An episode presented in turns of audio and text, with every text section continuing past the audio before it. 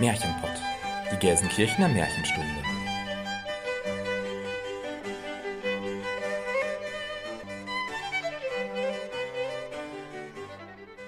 Hallo und herzlich willkommen zum Märchenpott, unserem Märchenpodcast. Wir sind Jenny Christian und Elena.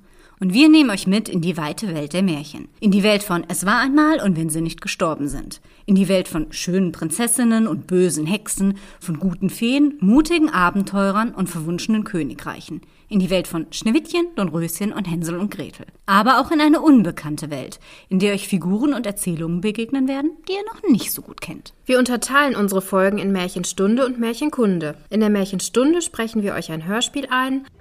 Eine Witwe hatte zwei Töchter. Davon war die eine schön und fleißig, die andere hässlich und faul.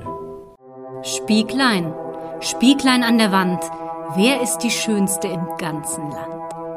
Frau Königin, ihr seid die Schönste hier, aber Schneewittchen ist tausendmal schöner als ihr.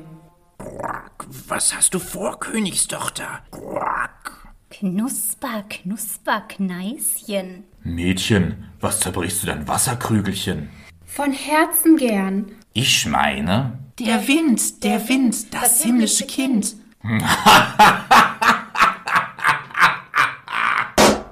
In der darauffolgenden Märchenkunde-Folge tauschen wir uns dann darüber aus und analysieren und diskutieren Aspekte zu einem bestimmten Oberthema. Das Frauenbild im Märchen. Nixen und Meerjungfrauen. Diversität im Märchen. Die böse alte Hexe. Grausamkeit im Märchen. Tod im Märchen. Disney, arm und reich. Märchen in Japan. Und um was es geht, sind Sagen und Märchen aus dem Ruhrpott. Dabei sagen wir auch unsere Meinung, die natürlich keinen Anspruch auf Allgemeingültigkeit hat. Auf die Idee muss man erstmal kommen. Nicht am Hund packen.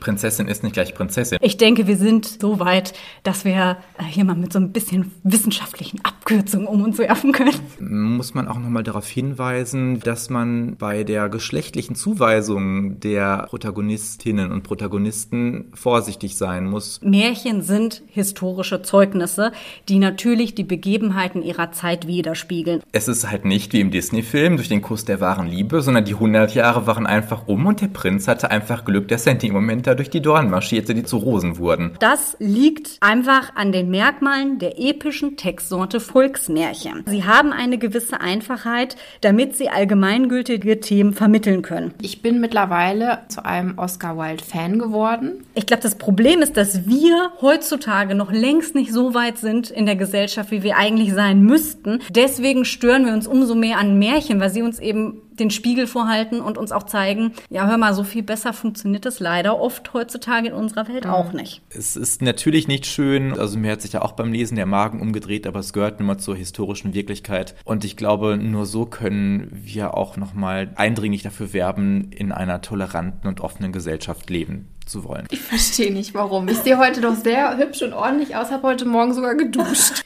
Ja, ich habe schon so Horrorfilm-Vibes. Ja, und es gibt auf jeden Fall auch Momente in der Realität, in denen wir diese Märchenmotive auch wiederfinden. Märchen können nur funktionieren, weil sie eben so sind, wie sie sind. Und die Tiefe da reinzugeben, das ist letztendlich dann auch unsere Aufgabe. Man sieht, die Ruhrpottis sind sehr direkt. Ja. Aber das finde ich hat auch den Charme. Ja. Graue Schale, goldener Kern. Also auf der einen Seite kannst du wahnsinnig viel über die Kulturgeschichte, über die Geschichte eines Landes mitnehmen. Du kannst da wahnsinnig viel interpretieren und rausholen, wie wir das ja häufig machen, wenn wir Märchen in den zeitgeschichtlichen Kontext einbetten.